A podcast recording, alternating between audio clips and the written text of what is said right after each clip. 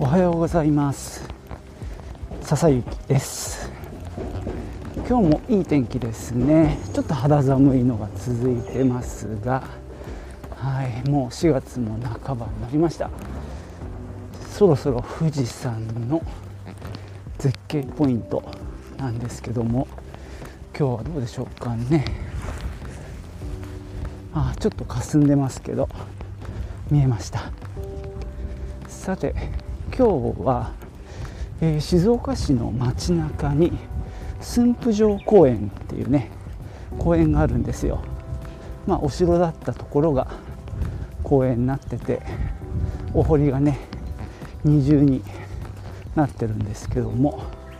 そこでね、えー、青い船っていうね新しいなんだろう観光名所まあサービスができたので、えー、それのお話をしようと思います。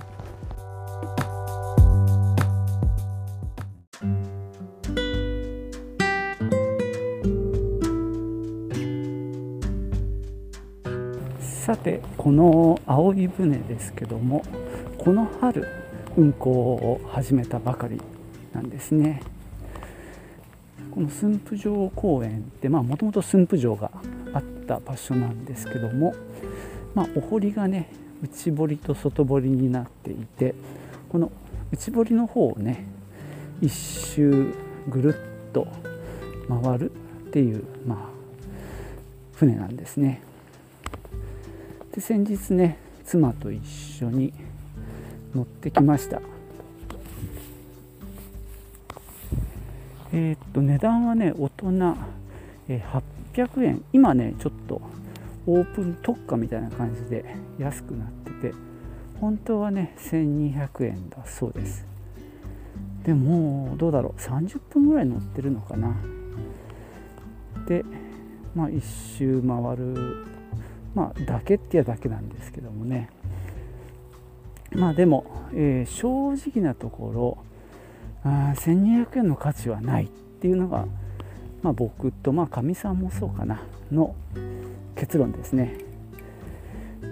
ここからはですね、えー、問題点をちょっと話をしていきたいと思います、えー、いくつかあるんですけども1つ目がですねまず見どころがあんまないんですよね。まあお堀でまあ両まあ、お城側内側はま石垣がこうそびえ立っててで、まあ、外側はまあなんだろう道路なので、まあ、低い感じですけどもまあそっちにも石垣があってっていうことでまあとにかく石垣の間を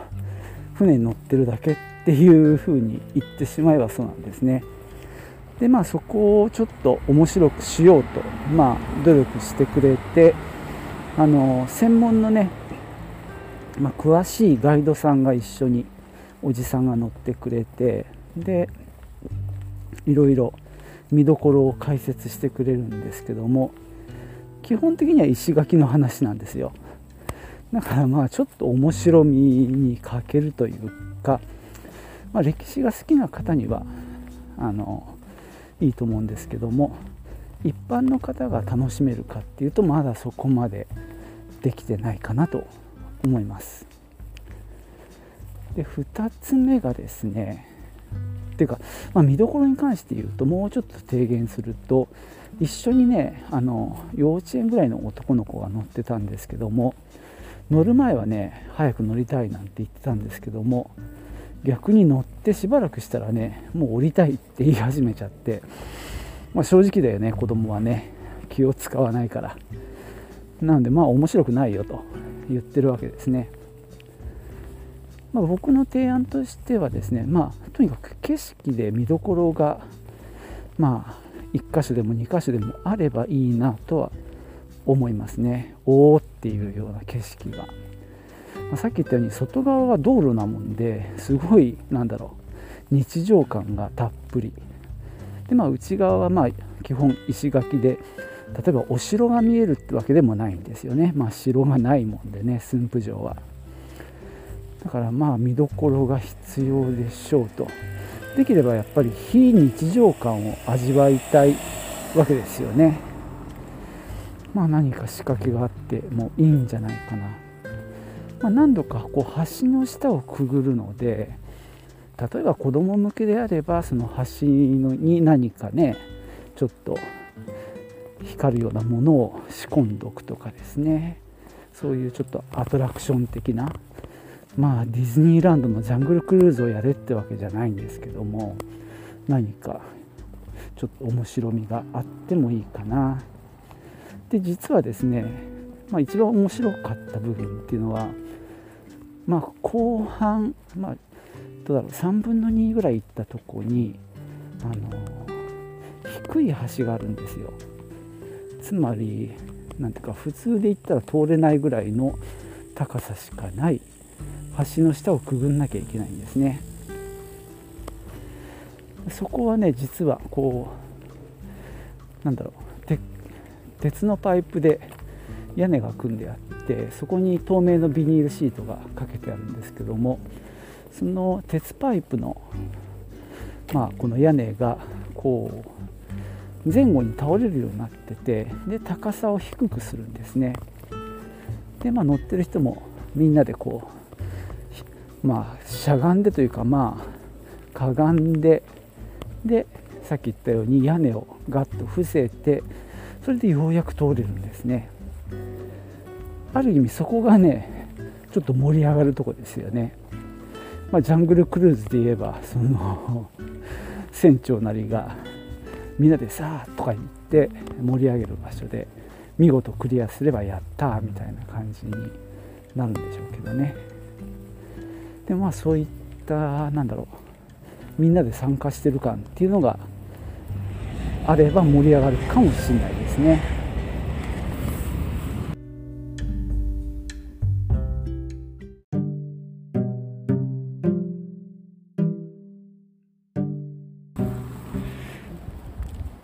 ですね、まあ、あの船に乗るときにあの袋に入った書類一式みたいなのを渡されてでそれがまあ青い船のあのパンフレットだったりするんですけどもその中にクイズが入ってるんですね。でえっ、ー、と5問だったかな？5つあってえー、なんだろう。ここの駿府城の城主は誰？とかね。子供の頃何と呼ばれていたか。とか、えー、いろんなクイズがあって。実は、えー、船が出発してしばらくしたところで1人パフォーマーが待ってるんですよ。でそれがまあ武士の格好をしていて、まあ、家康っていう設定なんですけども、まあ、彼がねこの船に向かってちょっといろいろ話しかけてくれたりしながら、まあ、ヒントとかねも言ってくれるんですね。なのでそれがまあちょっと一つ盛り上がる要素になってるんですね。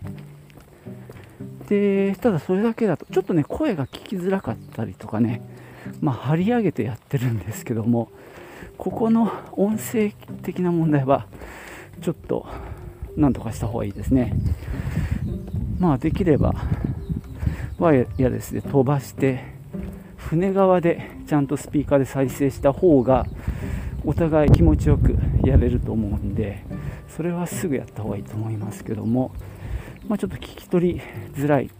ちょっと何言ってんだかよくわかんないっていうね。サンドイッチマンみたいな状態になって。でしばらく行くと橋の下をくぐるんですけど実はそこにねヒントがあるんですよ。こうひらがながバーッと並んだボードがあってそこになんか下から読んだり斜めから読んだりすると答えが分かるようになってるんですね。なんでまあそこでまあなんとかなっちゃうレベルの謎解きではあるんですけどね。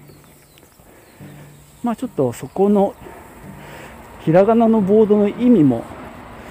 ね、例えば謎解きとかやってない人にはちょっとピンとこないかなっていう気はしますけどね、まあ、僕も別にやってるわけじゃないんだけどイメージ的にねそういうクイズに慣れてる人だと、まあ、逆にすぐ解けるような問題でそのボードを見れば5問ともその場で解けちゃうっていう感じですね。まあ、これに関しては、ま、5問は多いなとかねあるいはヒントがもっとコースに散らばっててもいいよね。まあ、この謎解きについてはですね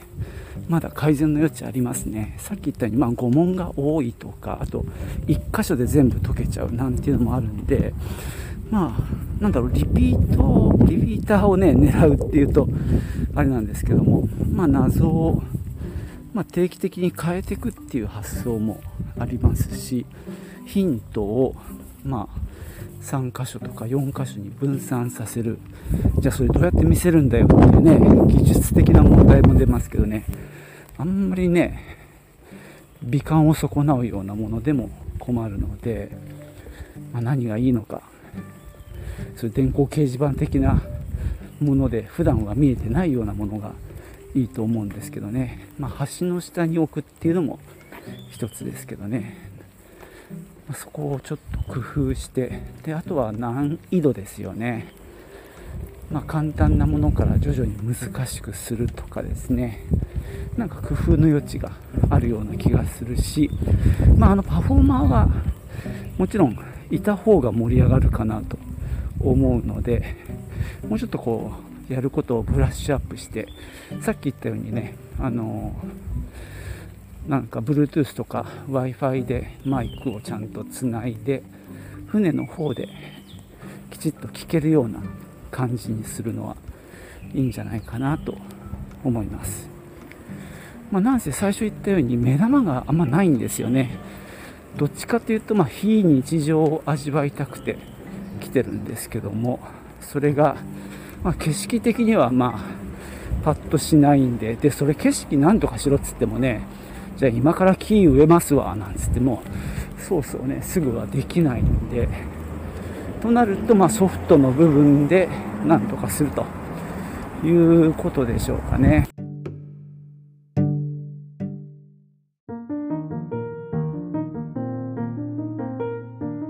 えー、次にですね、まあ、船そのものについてちょっと改良した方がいいんじゃないかということをお話しします。まず船がですね、まあ、これ用に、えーと、どこかからあの譲り受けた、まあ、なんかいい船らしいんですがそれにまた静岡のデザインを学んでる学生さんがねあの素敵にデザインした船なんですけどもまずですね屋根があるんですねビニールシートの、えー、鉄パイプで骨組みを作って屋根が、まあ、簡易的な屋根で簡易的なビニールシート。っていう状態でまあその日もね雨が降ってたんでめちゃくちゃ助かったんですよ。で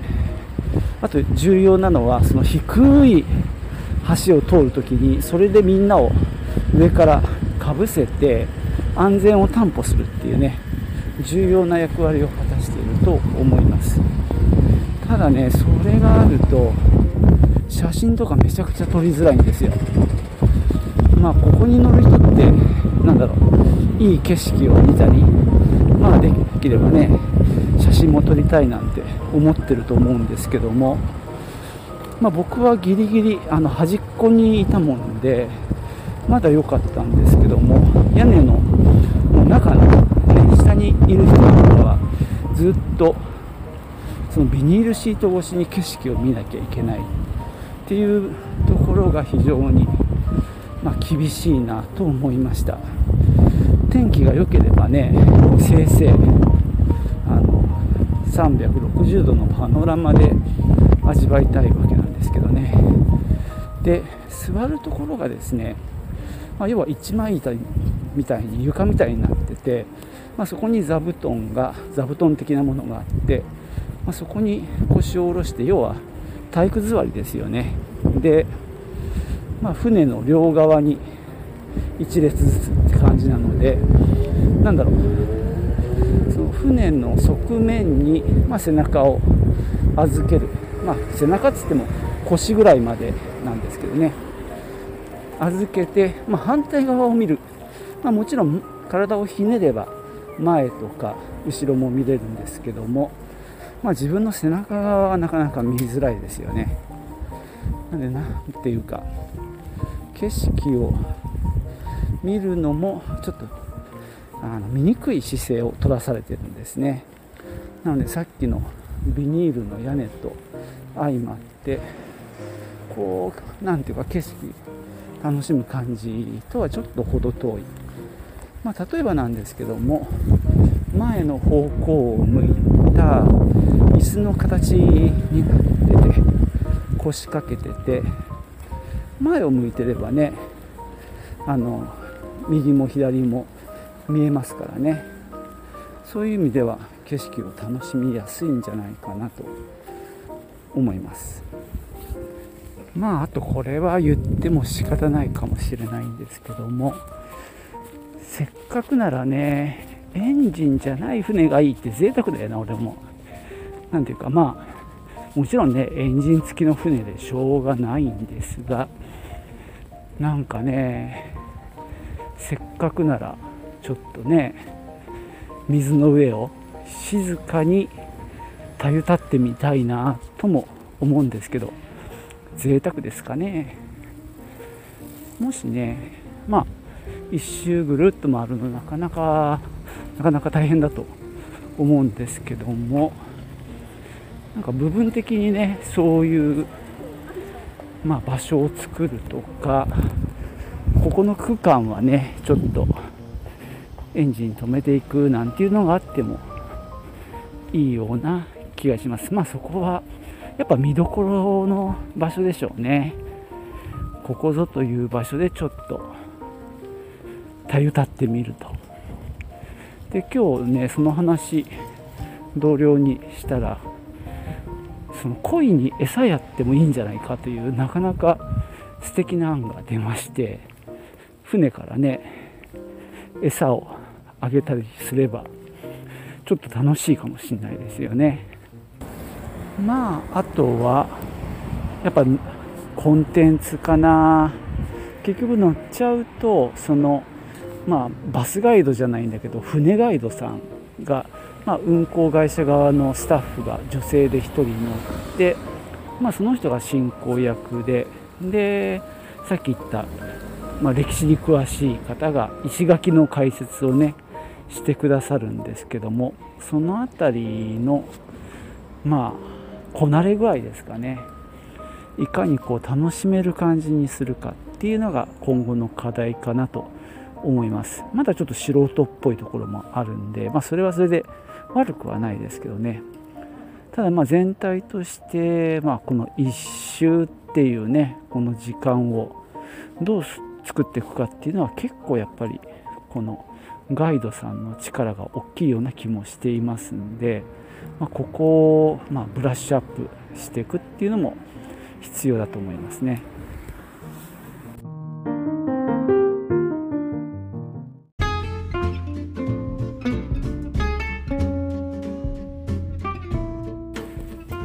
そんなわけで今日は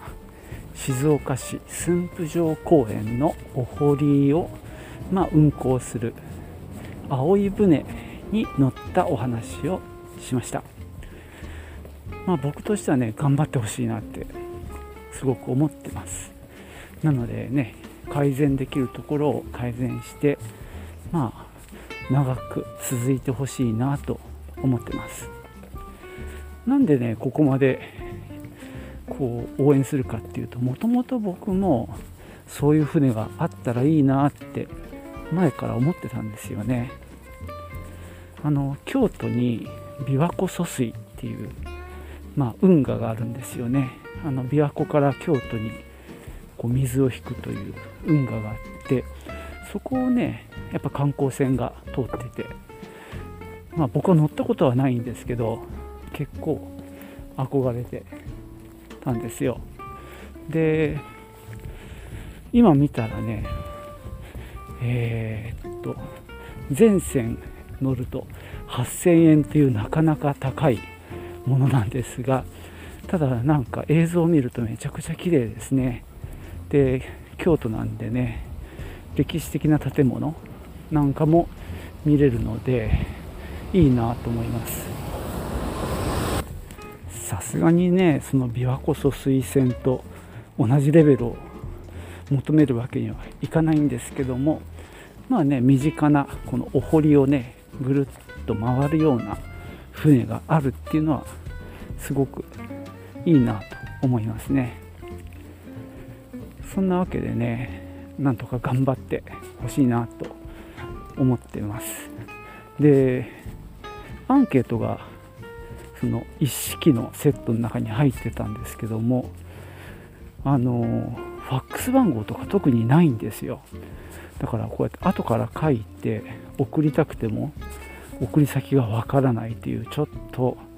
残念な感じなんですけどもまあその場でねパッと書けるかっていうとねパッと書けない人も多いと思うんでねまあ後からファックスできるようにした方がいいと思うんですけどね。でまあそういったのも含めて今後の発展に期待したいと思います。じゃあね今日はこんなところで終わりにしたいと思います。最後までお聴きいただきましてありがとうございました。